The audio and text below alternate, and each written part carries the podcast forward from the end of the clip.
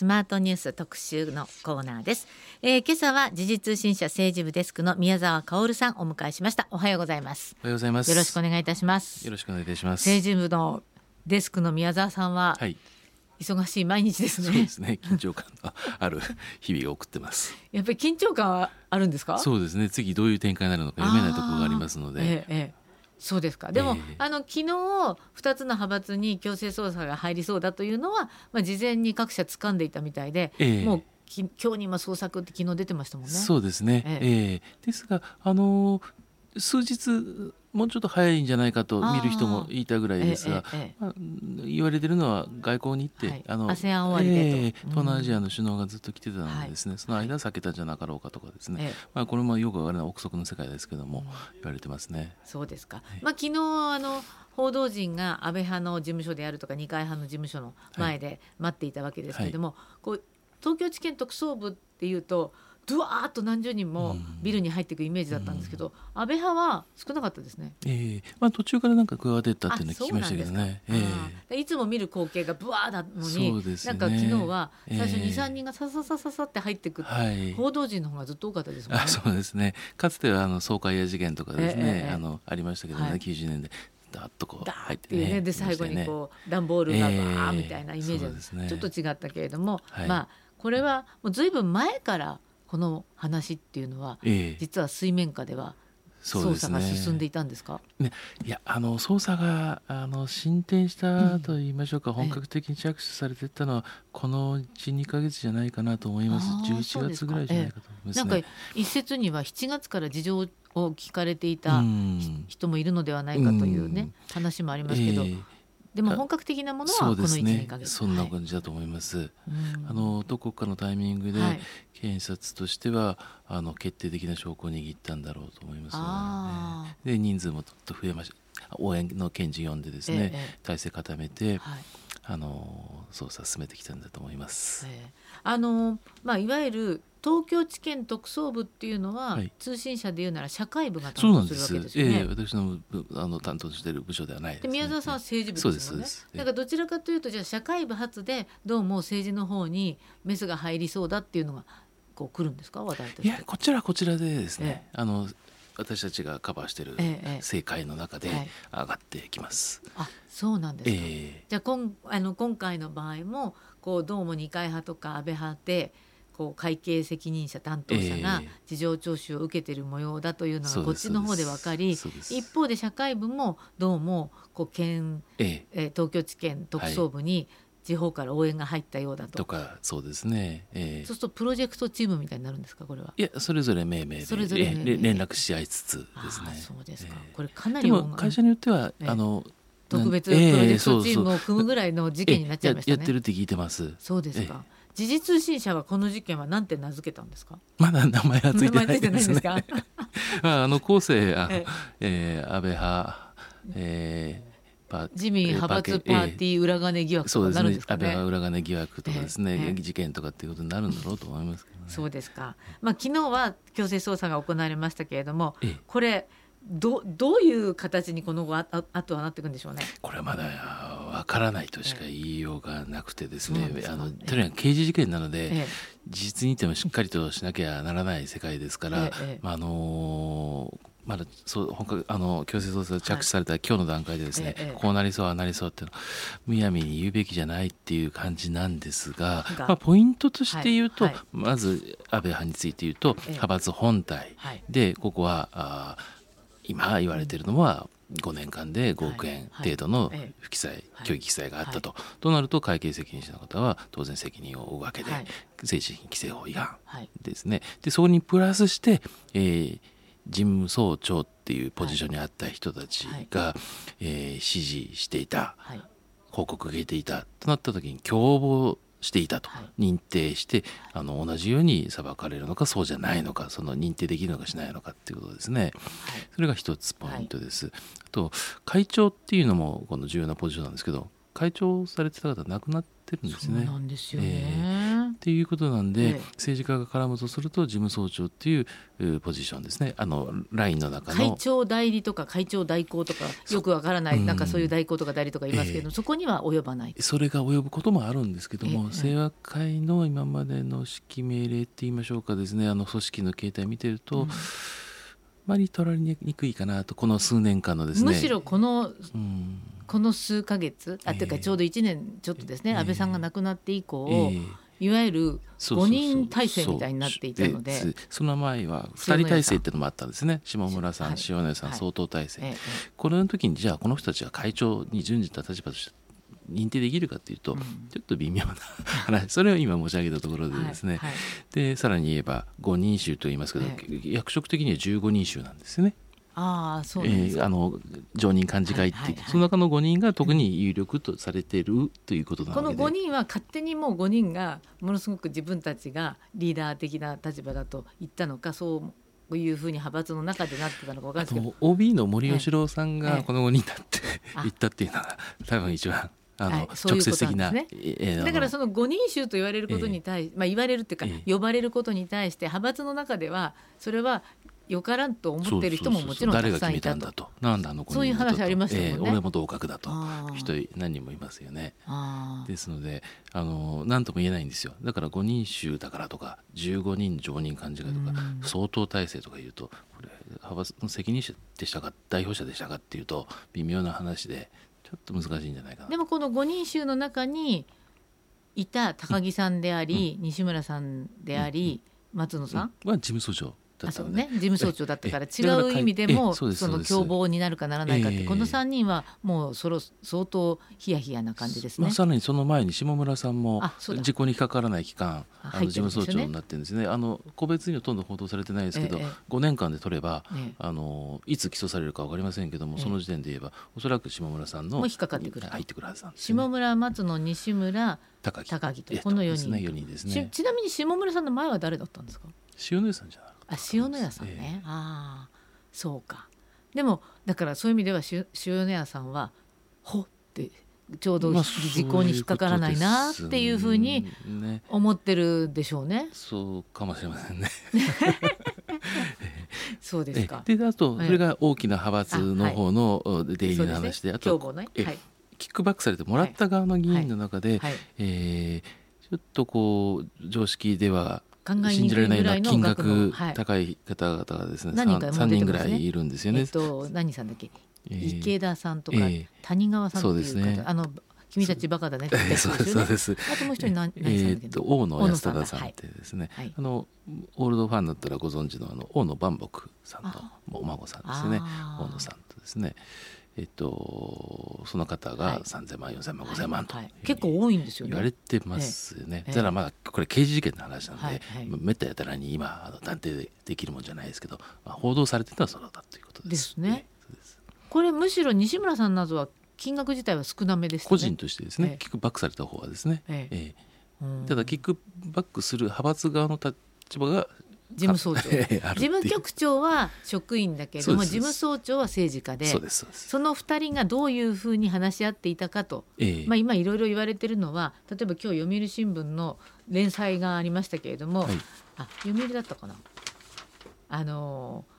いわゆるどこかの派閥のこう会計責任派閥や議員の秘書やってた人がその官流があって記載しましょうって書いて言ったらいやいやそれは必要ないよって言われてこんなのおかしいと思ってたみたいな話が載ってますけれどもどこまでそれが派閥の指示だったのかとかそのあたりですよね。そうですそうです。でいつから始まったのか、誰が言い始めたのか。でもこんなの5年が時効だから5年前までしか遡れないけども普通に考えたら。もっと前に。もっと前からずっとだったんじゃないかっていうふうに思いますよね、えー、力のある政治家が決めたことだろうなというふうに、まあ、大体みんな思いますよね。でそれはこの5年間に関わった人たち以前だろうなと思う人多い、ですよね。だからまあ亡くなってはいいいますけれども、まあ、安倍さんであり細田さんであり、うん、この人たちは知らなかったのかしらと普通には思いますもんね。ええそうですよね。会長がですね、えー、清和会っていう派閥の、はい、でその前が森さんになるんですか、えー、会長ですか、えー、会長は間に町村さん。あ町村さん。でも町村さんももうやめ亡くなってます亡くなってますよね、そうだ。その前が森さん。会長としてはですね。だからどうどういう流れでいつからどうなってたかっていうのを、むしろこう国民の側はね、はい、もちろん5年間っていうのは一つの区切りではあるけれども、これって30年前の政治資金、政治資金規正法が改正になった時から、脈々ともしかしたらこういうことが行われていたのではないかというところに怒りがあるんじゃないですかね。うん、そうですね。まあ90年代前半だったのか、もうちょっと後なのか、まあ最初はね、2000年頃なのか、よくわからないですけどね。ね。それこそ最初はあのこれじゃいかんと思って、こう作ったわけですから。そうですね。それなりの自分たちの中でも規制っていうのはあったでしょうしもともと派閥を解消しようっていう動きありましたよね。そうですそうです。それ何回かあるんです、ええー、と自民党の歴史の中でもですね、はいはい、大きな事件があるたびに派閥解消だっていうんですけど、うん、まあ、結局のところ解消された試しはないっていうですね。ですね、えー、でも今日東京新聞などはあのこう、まあ、今の今までのその主な事件っていうんで、えー、あの歯科医師会の話と小渕さんの話と、はい、あと桜を見る会がありましたけれども、えー、まあ安倍派がこうだったら桜を見る会も同じようなことが行われていたのかなってちょっと思っちゃったりしますね。あれもあの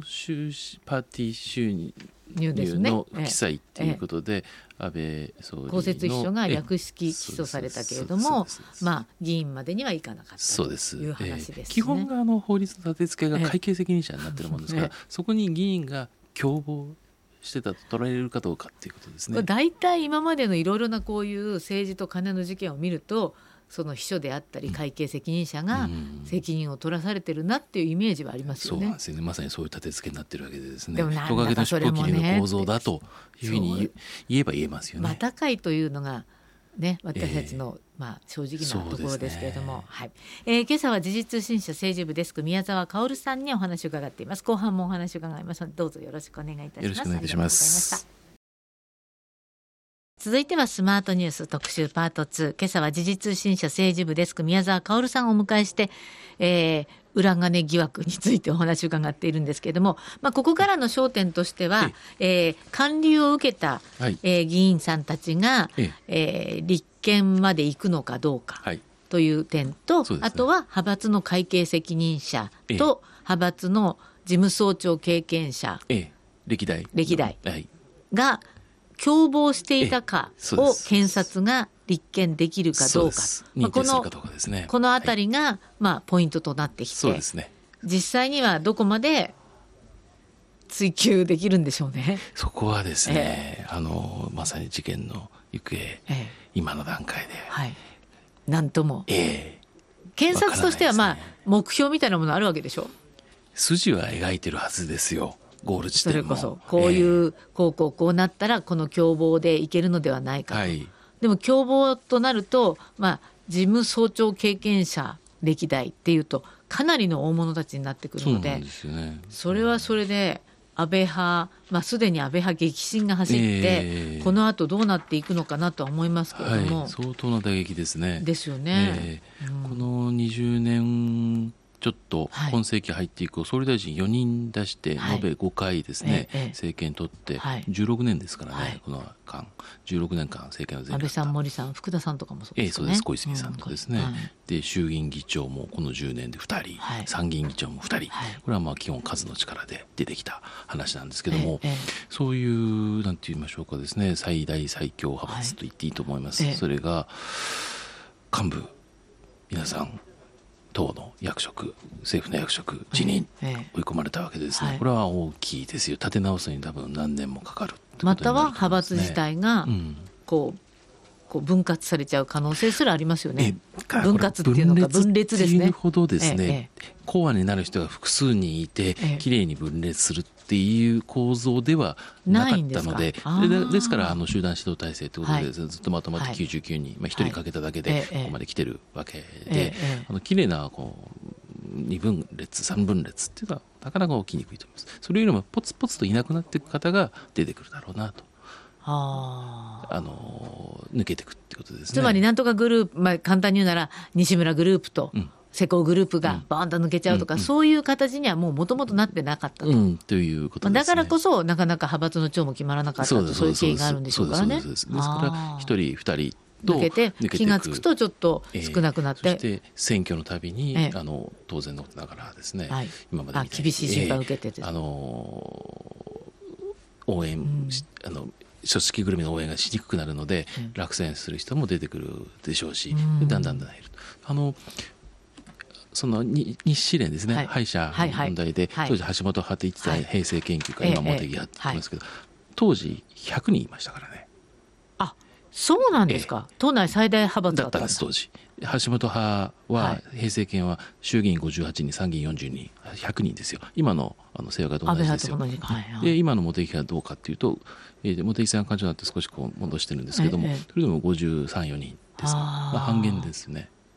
はあ、そうですか、うん、この日本歯科医師連盟による闇献金事件っていうのは、うん、このに、えー、日支連からの寄付1億円を記載しなかったとして、自民党旧橋本派の会長代理だった村岡金蔵さんってあの有名な方、地元官房長官が在宅起訴にそうです、そうです。えそうです。で一審は無罪で、二審は逆転有罪となって、これが最高裁で確定そうですね。で、橋本元総理とかは、嫌疑不十分で不起訴になったと。うん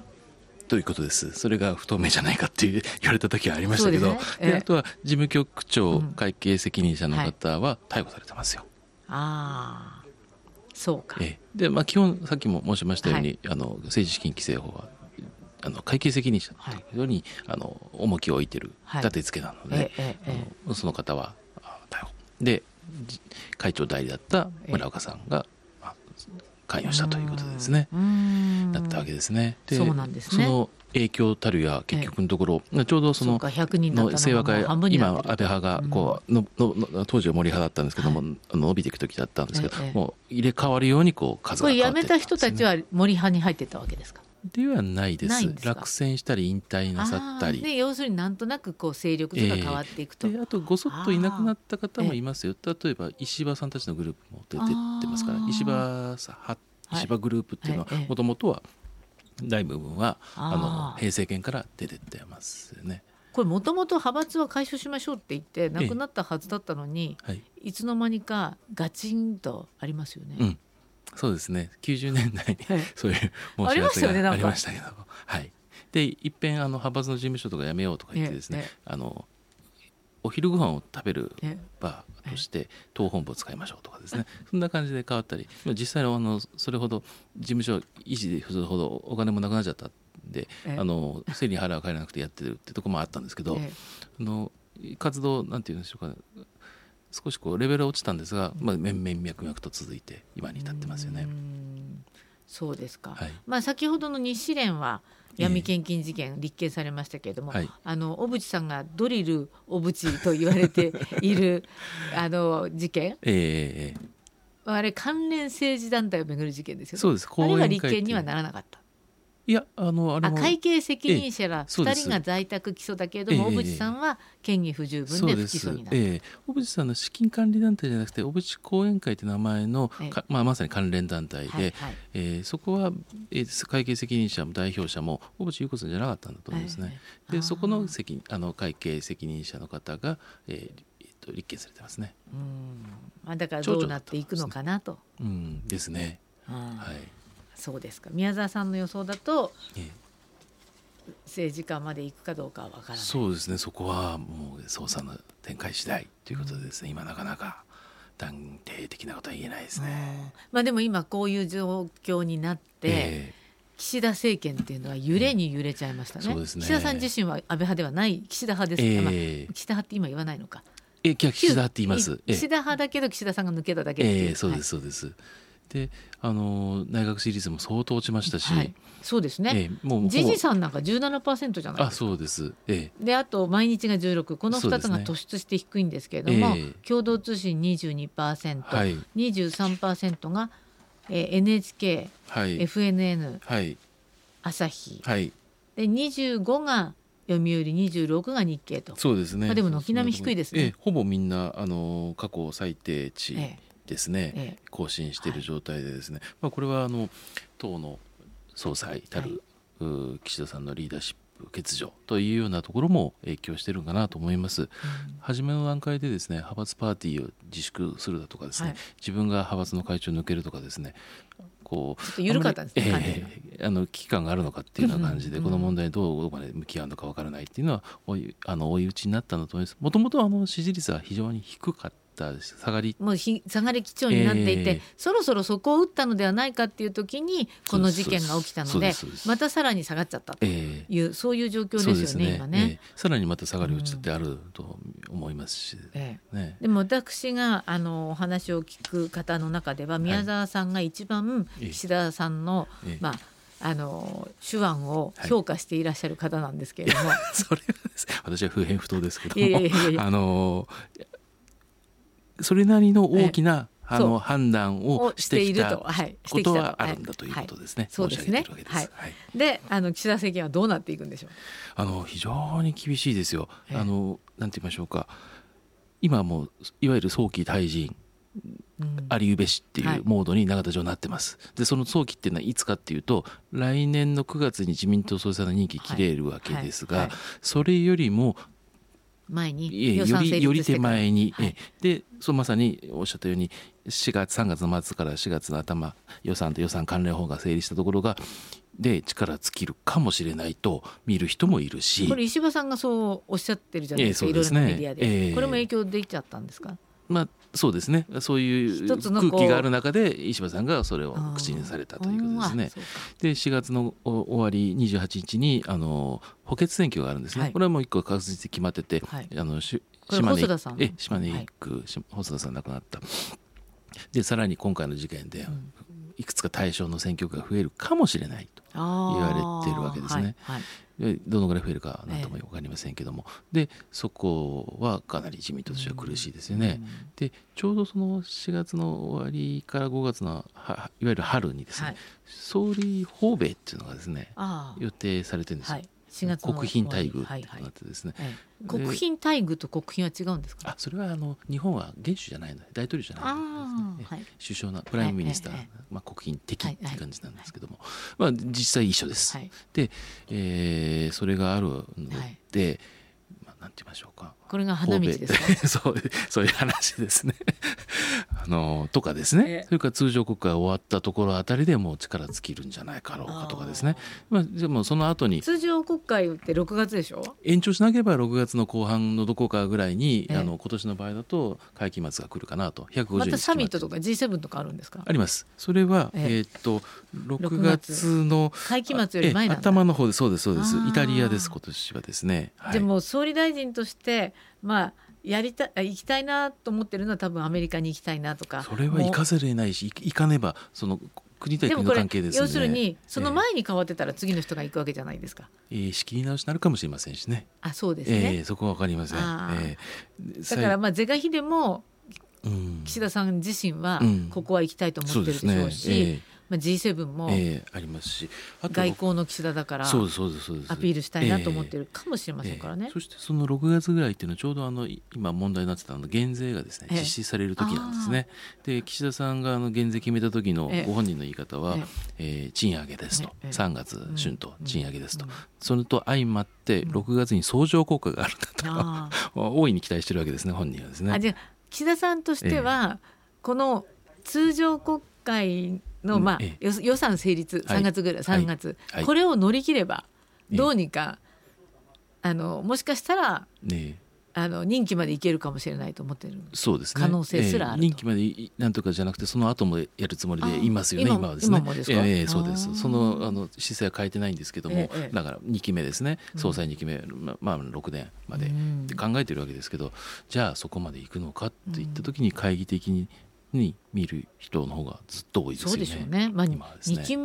そうですね。次にはちょっと。大体支持率2割ですから。そうですね、えー、こういう政権が長く続いた試しがないんでですね。そうなんか日本も良くない感じがしますもんね、えー、国になんかこんないろいろなことに、はい、違うことにね、えー、意識がいっちゃうと、本業の私たちの生活の部分が、はい、なんとなくちょっと手つかずになっちゃうと嫌だなと思っちゃいますからね。ねあの若干そうなりつつあるんですよね。例えばあの防衛力強化って言って、はい、増税だって言ったんですけど、結局今年もですねいつから始めるかっていうのはあの決めずに先送りしちゃったんですね、はい。ええ、それから少子化対策も部分的に先送りですよ、うんうん、だから大事なこと決められなくなってるんですよね。実際にね、えー、あと年明けに南米訪問するっていうことになっているんですけどこれが今中止の可能性が高まりつつあって外交にも影響出てきてて、はいはい、まあ、ここまで来るとあの政権運営失敗したって言わざるを得ないんじゃないかなあまああの安倍派の閣僚と副大臣は更迭事実上更迭だったんですけど、二階派はまあこのまま頑張ってくださいっていうのは変じゃないですかこれ。ええ。ー、そうなんですよ。だから今急にですね、えー、昨日二階派にも強制捜査入ったことで、えー、二階派二人閣僚いるんですけども、はい、あのこの人の身体っていうのも一つ、でも一応このままやってもらいましょうっていうふうに、昨日はっきりおっしゃったんですよね。はい言いました。だからそれがなんかじゃあ整合性取れないなって普通には思いますよね。そうなんですよね。ええ、ですのでちょっとくすぶると思います。はい、あと岸田派自身もまあ不記載っていうのはあるわけですね。そうですそうです。あります。まあ悪質性は高くないのかもしれませんけれども、えー、俗人的なんじゃないかのかと見られてるんですけども、あります。ですよね。はい、そうなってくるとじゃあ安倍派だけクビにしちゃったのは、はい、これ安倍派としても面白くないでしょうね。ええそういう感じですね。空気が広がってますね。あの、まあ、それを逆恨みっていうふうに取るなら取るんでしょうし。いやけどあのもうご本人たちからするとなんでうちだけなんだと。なるし。まあ今年は1年政治部デスデスクとしてどんな年だったんですかって伺いたいんですけどなんだかこれにつきなんか最後がインパクト大き,、大きすぎましたね、えー、最後に大きいのが来たっていう感じですね、うん、でそれは年明けてからもどうなるかわからないですので、えー、えーと1月の大体下旬に通常国会召集かなという字なんですが、はい、それまでに多分一定の捜査あの目処がつくはずなんですね。つまりあと1か月ちょっと。どういうふうに動いてどこで、えー、結末が来るのか。はいうんこれ岸田さん、国会の冒頭解散があるんじゃないかっていう噂がもうちょっと何ヶ月か前にありましたけれども、えー、ちょっと今そんな状態ではなくなった、えー、解散戦略なんていうのは語れるような状況じゃないですね、あとはまあどうやって立て直せるかと。どうやれば立て直せるんでしょうね。あの国民有権者世論期待しているそのしっかりとした政治をやってればあの基本は徐々に徐々に戻っていくもんですよ。だけどあのそれ以上のことが今起きちゃっててですね。多少じゃあまあ岸田内閣にとっては厳しい政権運営はまだまだちょっとずっと続くと思います。はい、でそのずっと続いてる中でどういう戦略にするかっていうのが、うん、まあ来年のそういうじゃ大きなそうですね見どころに、えーえー、もう早速1月4日にですね、年頭記者会見で毎年岸田さんあの総理大臣行うんですけど、ここで何を打ち出すかですね、この辺りも注目と。規制法改正とかですねどこまで打ち出せるかですね。ですね、はい、ありがとうございました。今日は時事通信社政治部デスクの宮沢薫さんにお話を伺いました